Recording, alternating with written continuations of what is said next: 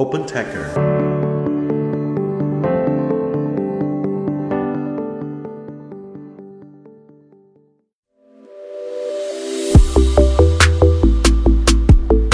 嗨大家好，欢迎收听本期的大话开源，我是主持人明爱。这是一档由 OpenTaker 发起的访谈节目，旨在沉淀开源人的所思所行，力求摸索出有趣、有料、有品的开源武林秘籍。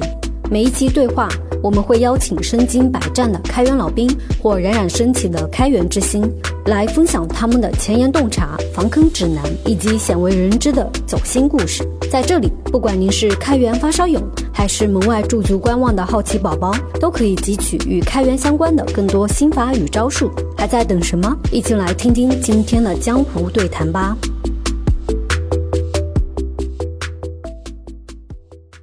今天是非常荣幸的邀请到了 Apache API Six 开源项目的 PPMC，同时也是基于这一个开源微服务 API 网关项目成立商业化公司深圳支流科技的联合创始人兼 CEO 温明先生。明的这个项目确实非常了不得，号称是最让导师省心的孵化项目，因为在 Apache 呃基金会历史上算是毕业最快的顶级项目。那我们直接让明来简单的介绍一下自己和所在项目吧。呃，大家好，我是温明，来自深圳支流科技。我们是一家呢在中国的基础开源软件创业公司。呃，我们会有一个开源项目叫 API Six，它是我们在一九年的时候捐赠给了 Apache 软件基金会。是一个阿帕奇软件基金会的顶级项目。API Six 呢，简单来说，它是可以帮助用户去处理它四层和七层业务的关键的流量。比如说，我们可以去帮用户去处理它所有的 API 和它东西向的这种微服务的流量。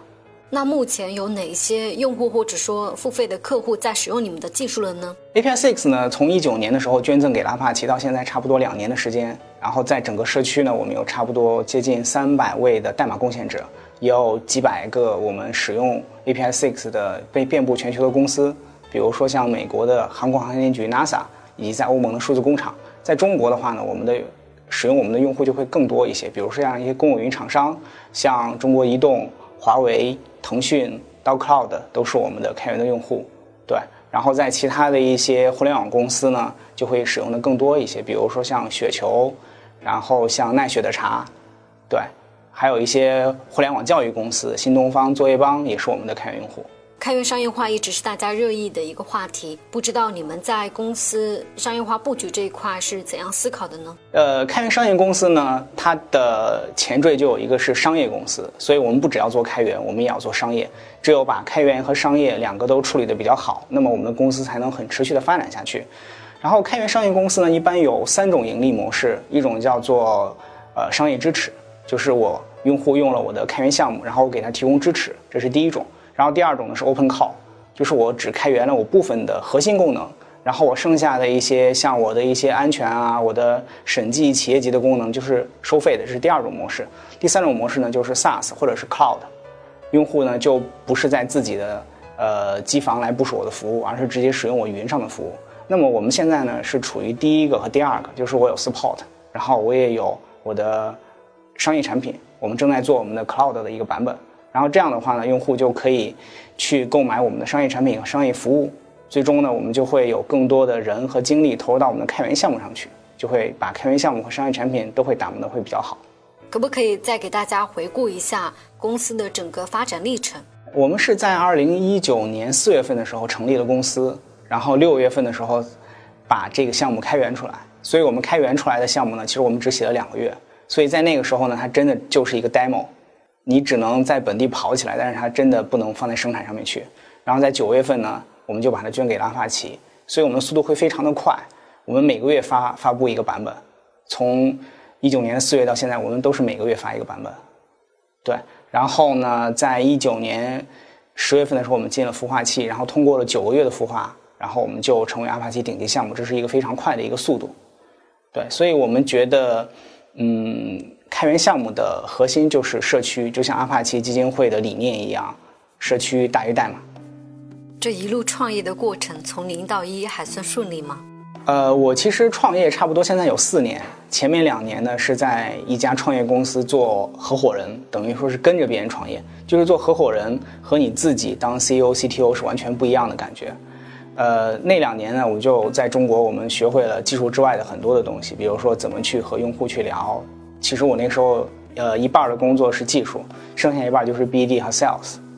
对，然后从一九年的时候自己创业的时候，那么我的角色就会更多了。我除了技术 BD Sales 之外，我还是行政、人力。对，就就是你会非常，就是你变成了一个非常，呃，多面的这样的一个角色。对我觉得创业对于一个人来说，很多人来说都是一个，呃，没有办法回头的一条路。对，因为它其实并不是说我创业就一定会成功，然后我成功了不愿意再打工，而是说你的心态会完全不一样，你会变成整个项目或者整个公司的一个 owner。这种心态其实你在，呃，给别人打工的时候是很难体会到的。那你们对整个项目有怎样子的期待呢？呃，我们当初想把这个项目开源出来，捐赠给阿帕奇软件基金会的时候，其实我们这个目标就已经定下了，我们要做全球最好的在 API 和微服务上面的一个开源项目。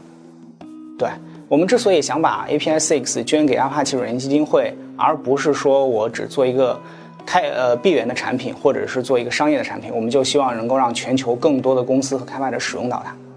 这是我们其实最开始就想好的这样的一个愿景。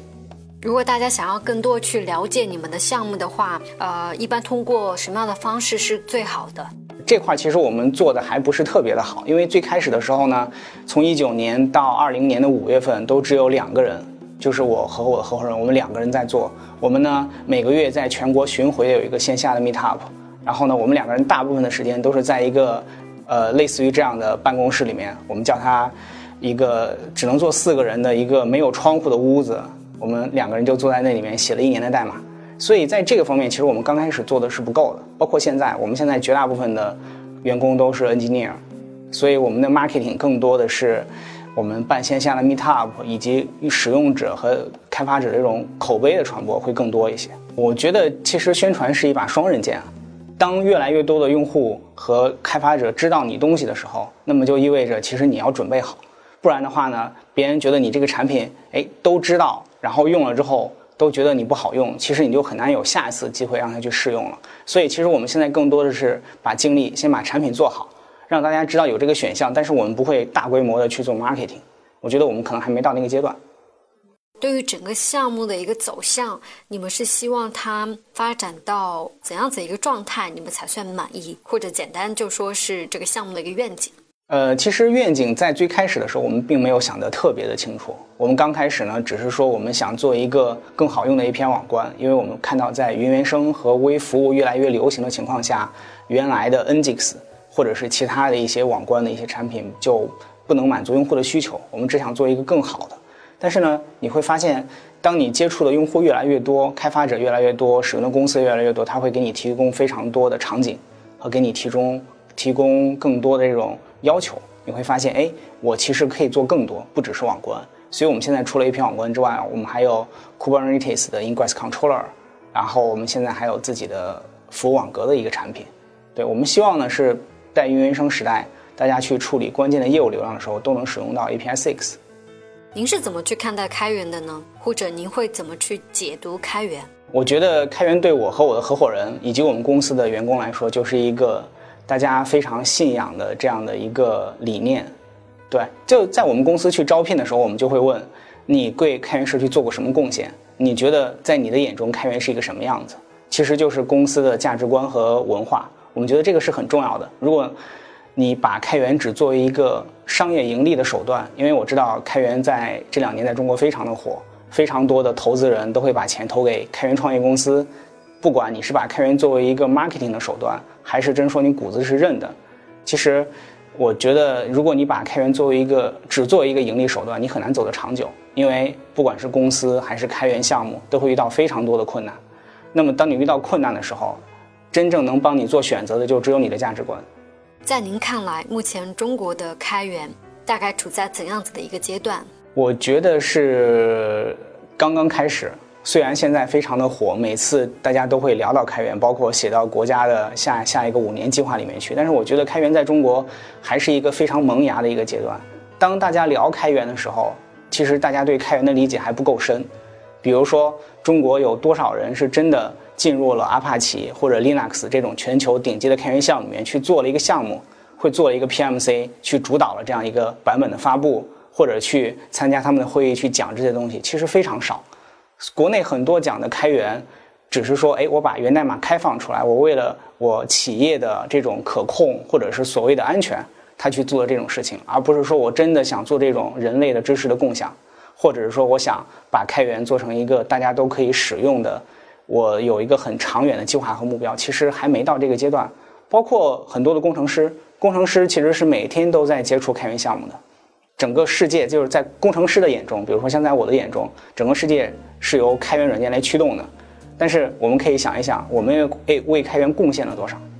很多我们讲开源的时候，不是讲我们从里边获得了多少，我们更应该讲贡献。我觉得中国在这方面的贡献其实还是比较少，所以我觉得应该还在一个刚刚起步的一个阶段。根据您的了解或者观察，国外的开源伙伴们对于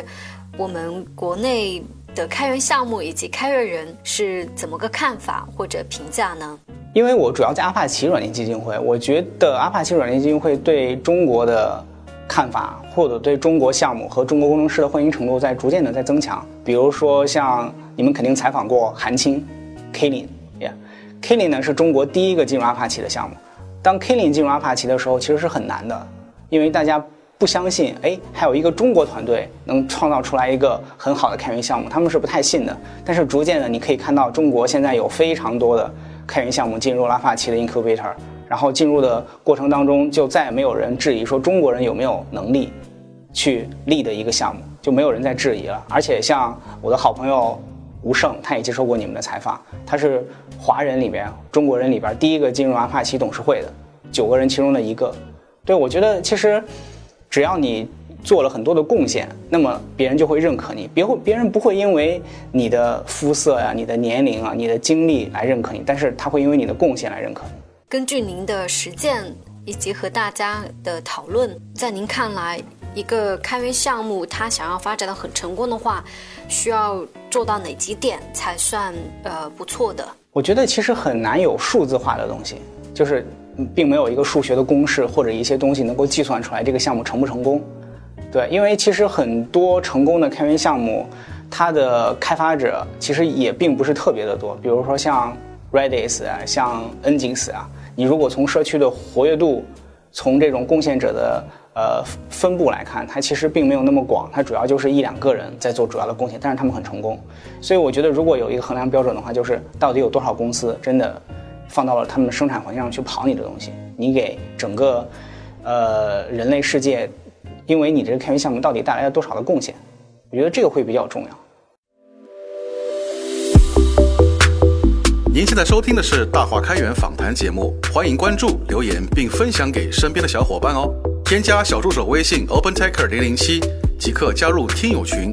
快来遇见更多同道中人。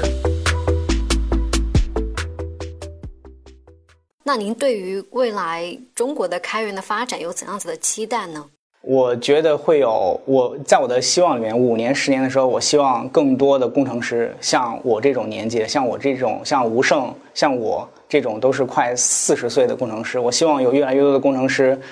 在四十岁、五十岁、六十岁，头发都白的时候，我们还觉得，哎，我们可以写代码，而且写代码还能满足我们生活和工作的要求。因为很多的中国工程师到三十岁到三十五岁都会焦虑，他会觉得，哎呀，我好像要被公司裁掉了，我就没有办法很很专心的去做技术。那是因为很多中国的公司，它其实并没有专注在技术上，而是很多是在做应用，所以它的技术迭代会非常的快。他只希望有人把这个东西做出来，比如说手机 APP，能够做出来。但是底层的操作系统、底层的芯片、数据库、中间件这些很重要的东西，它需要很长时间打磨的东西，它需要投入很多资源，但是又很难见在短期之内见到效果的东西。我们希望的是未来五到十年，有越来越多的工程师能够专心的投入到这些基础的领域去。我们知道。这两年，呃，国内开源融资确实如火如荼。那在吸引投资者这一块，您可以给到其他的小伙伴们什么样子的建议呢？其实中国，我们是二零一九年成立的公司，我们从一九年四月到二零年的四月，有一年的时间，我基本上见了中国所有的投资人，对，但是呢，没有一个人愿意给你投钱，因为那个时候大家不觉得开源软件在中国能成功。但是呢，从疫情之后，然后从去年的上半年开始，就是所有的投资人都过来来找我们，说我能不能参与到你的份额里边去。对，所以其实我们已经在一年的时间之内拿到了四轮投资。对，但是我觉得这个其实，嗯，并不是一个，你可以认为可能在我眼中可能会有一些泡沫在，因为我知道很多公司的估值其实和它的收入或者它的阶段其实不匹配的，会有一些泡沫。但是资本呢也会把开源的这个东西变得让大家更知道、更了解这个东西。我觉得从这个角度来说是一个好的事情。但是，真正你的公司能不能成功？还是要看你的开源项目背后的产品和商业公司，你的几个创始团队到底你们做出来的东西能不能有商业价值，这个才是从长远，比如说五年、十年来看，从如果拉长到十年的角度来看，那么你现在到底是一个开源项目，或者你现在到底拿多少轮投资，其实不重要，重要的是你能你的产品到底有多好。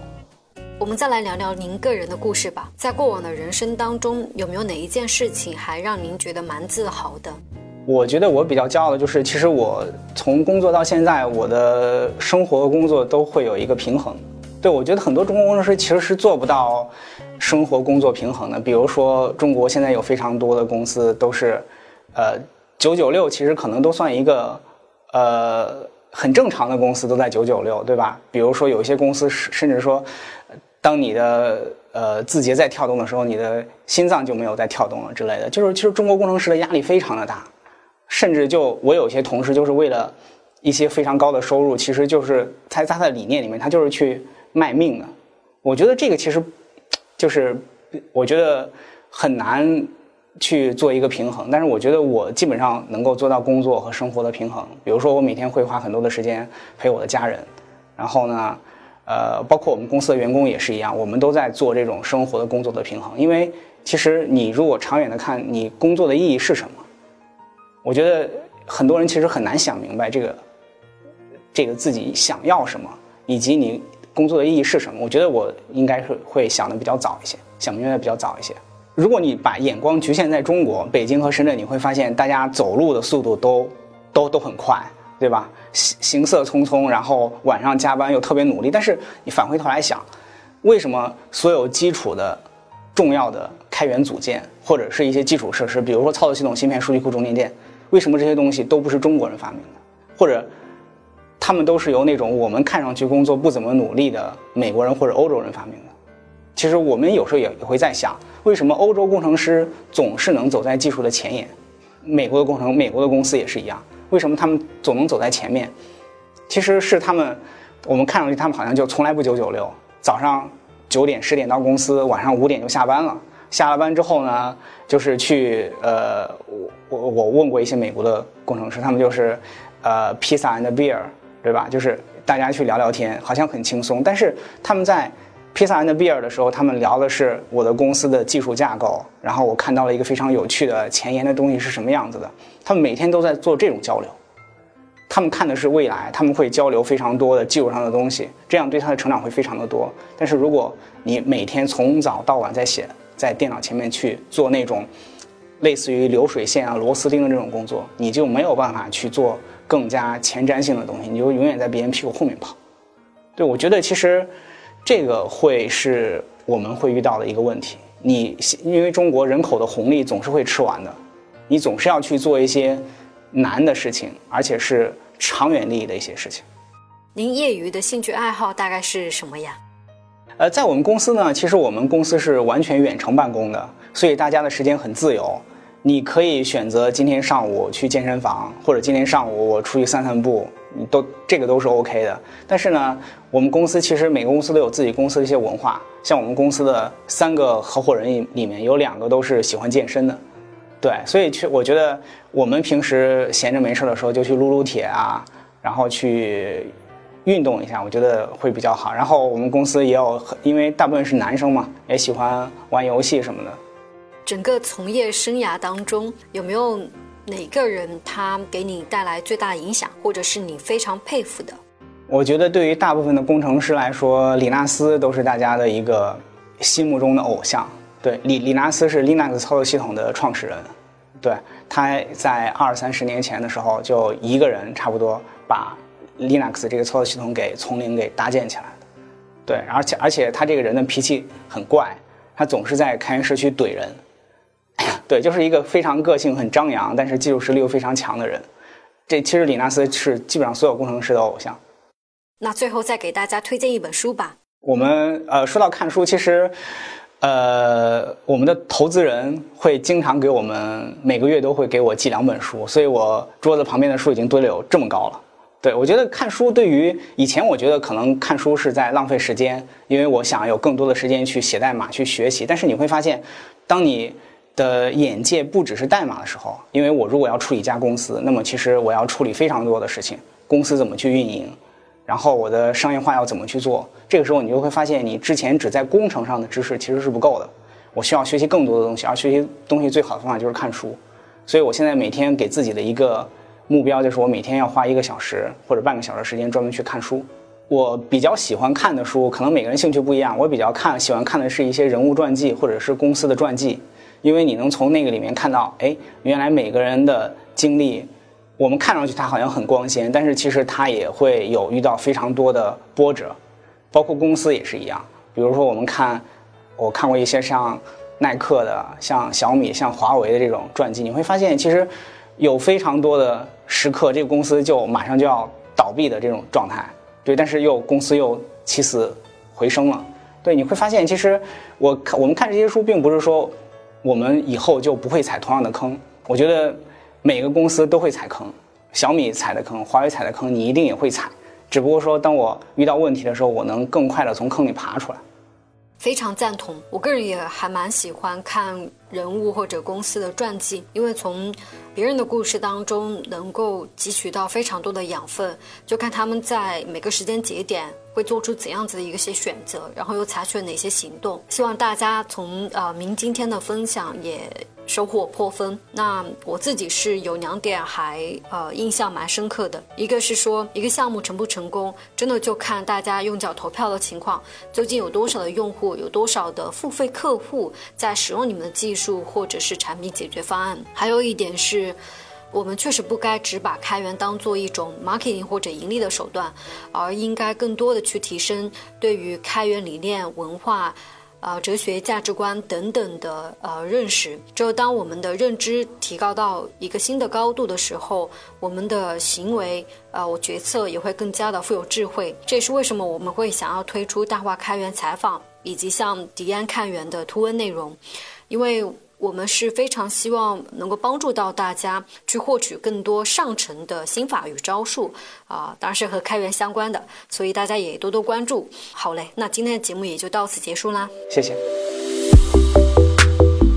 本期的大话开源就到这里了。如果喜欢本节目，欢迎转发给身边的朋友。我们也期待您在节目后的精彩留言，同时也邀请您加入我们的听友群。入群只需添加小助手的微信号 OpenTaker 零零七，备注开源，就能和更多小伙伴切磋武艺啦。也欢迎大家关注 OpenTaker 开源星系的微信公众号和视频号，解锁更多精彩内容。感谢大家的收听，我们下期再见。